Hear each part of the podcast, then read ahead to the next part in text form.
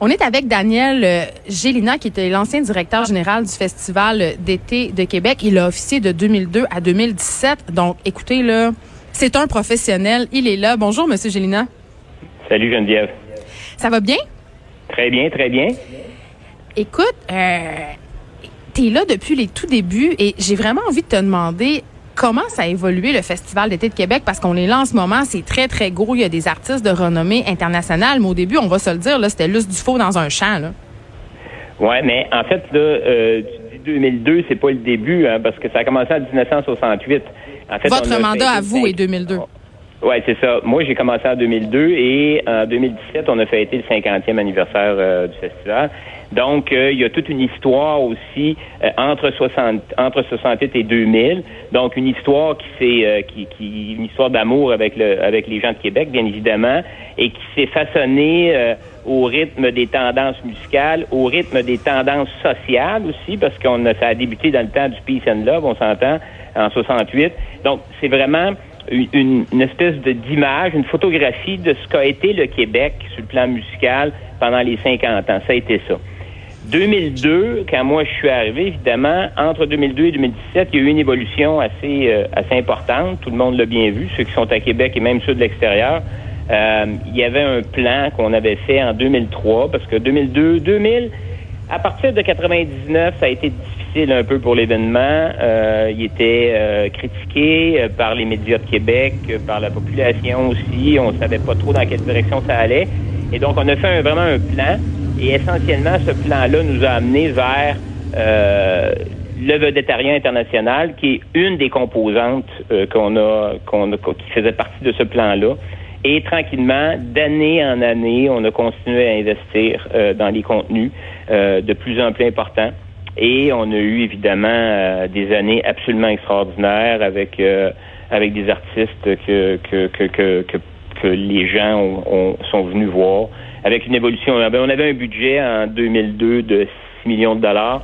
Et quand je suis parti en 2017, on avait un budget de 42 millions. Donc, une grosse évolution. Comment on fait? Comment on fait? Ben, mais comment on, fait pour passer d'un festival de chant à, euh, qui se passe dans un champ à un festival qui est capable d'attirer euh, des gros noms comme Paul McCartney, les Rolling Stones? C'était un festival euh, de renommée internationale. Les artistes, ils veulent venir au Festival d'été de Québec maintenant, là. C'est ce qu'on voulait. Au départ, c'était pas, pas si évident parce que quand on parlait aux agences à Los Angeles ou à New York, il savait même pas c'était où Québec sur euh, sur la map monde là. Fait que Montréal, il connaissait, mais Québec euh, là c'était c'était ailleurs. Donc euh, il a fallu apprivoiser ce, ce, ce, milieu-là, faire en sorte d'être capable d'accueillir des artistes de niveau un peu plus important. et de faire nos classes, en fait. Puis on a commencé tranquillement avec ZZ Top. Après ça, on a travaillé avec Aero, avec avec Nickelback, euh, on a on a fait les Berruriers Noirs en 2004, euh, on a fait White Elephant. bon, t'étais là, donc ça, ça J'étais là, oui.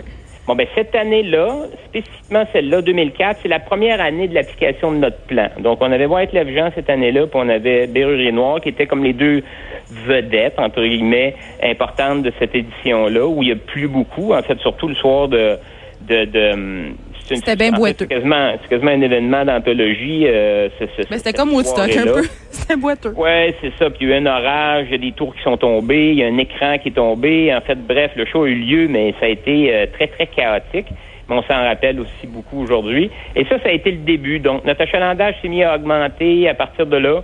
Et l'année d'après, on a réinvesti encore. On est allé chercher des vedettes plus importantes. Euh, et euh, on a fait euh, Scorpions dans ces années-là aussi. Puis à chaque année, on avait un nouvel artiste plus important. Et tranquillement, on a, on s'est fait connaître par le milieu du showbiz, surtout les agences américaines qui représentent ces artistes-là. Et évidemment aussi, les grands festivals en Amérique du Nord ont commencé à fleurir. qu'on pense à Coachella, à Bonnaroo, euh, plusieurs grands festivals aux États-Unis euh, ont commencé à prendre de l'ampleur. Les artistes ont commencé à trouver ça intéressant d'aller dans des festivals parce que la plupart de ces artistes tournaient seulement en arena ou des stades quand c'était beaucoup plus gros. Et là, les festivals devenus comme une niche intéressante et on a embarqué dans ce dans ce sillon-là. Puis on a réussi euh, à avoir. puis je pense que les plusieurs artistes qui sont venus au festival, que je, pense à Lady Gaga, à Bruno Mars. on, à chaque fois, et même Bon Jovi, à chaque fois, ont qualifié euh, leur prestation, leur ce moment-là comme un des plus importants de toute l'histoire de leur carrière en termes de quantité de personnes sur le terrain, en termes de grosseur de terrain, en termes de de, de, de, relations avec le public, euh, des grands moments de d'émotion entre le public et les artistes. Daniel Géna, je peux pas m'empêcher de vous parler de la fameuse foi de Metallica. la foi de Metallica. Il y en a eu deux fois, en fait. Oui, mais il y a une fois où c'est euh, ça a rocké pas mal. Ben, en fait, euh, ben, ça a rocké euh, pas tant que ça. En fait, ce qui est arrivé, c'est que la, façon dont dont dont on, le terrain fonctionnait, on avait une seule entrée, une très très grande entrée. Et à cause des relations avec les avec la commission des champs de bataille des plans d'Abraham, on n'avait pas deux entrées. On avait une seule entrée qui agissait comme ça s'écoulait comme un, un peu comme un, un, truc de sable qu'on tourne à l'envers, un sablier. Alors les gens entraient et ce qui est arrivé, c'est que euh, il y avait tellement de monde euh, qu'évidemment il y a eu une file d'attente très très très très importante et ça a rapidement rempli le terrain d'un côté. Les gens ne pouvaient pas circuler de l'autre côté. Enfin bref, tout ça pour dire que euh, il y a eu ben, ben, ben du monde, mais on avait mis un écran backstage. En fait, on avait prévu le coup. Moi, j'ai entendu dire qu'on donnait la bière à ce moment. C'était tellement le bordel que c'était rendu qu'ils donnaient carrément la bière. Ça, c'est une légende urbaine?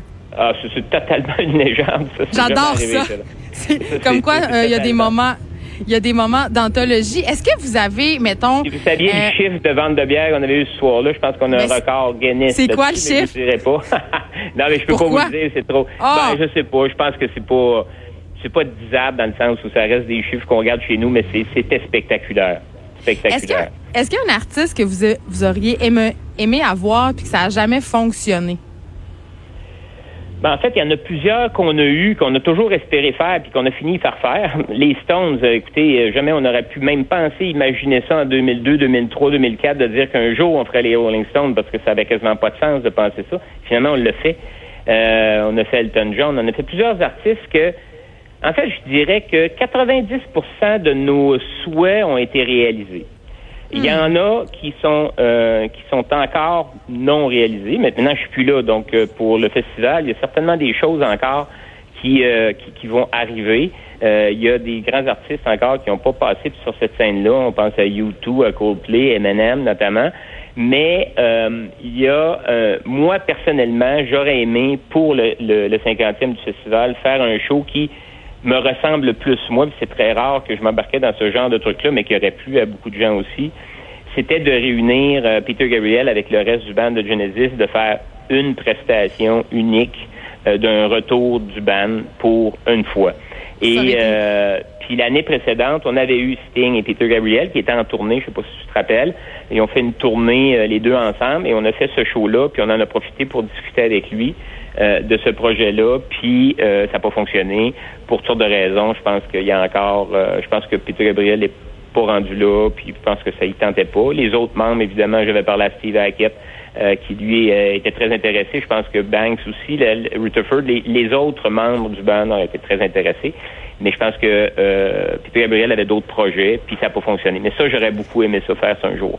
En terminant, Daniel Genève, vous êtes plus directeur général du festival, mais vous allez le fréquenter. Qu'est-ce que vous allez aller voir cette année?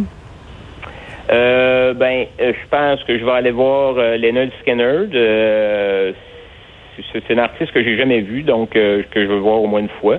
Puis probablement le soir de l'électro, il y, a, deux artistes là qui sont très importants dans le monde de l'électro. Moi, j'aime bien le le côté visuel de ce que les, euh, artistes en électro font. Alors euh, ça, ça va m'intéresser. Puis probablement que je vais aller voir euh, je vais aller voir Éric Lapointe parce que je le connais bien, puis il fait vraiment le spectacle de sa vie. Il l'a qualifié comme ça, ça fait que je vais y aller.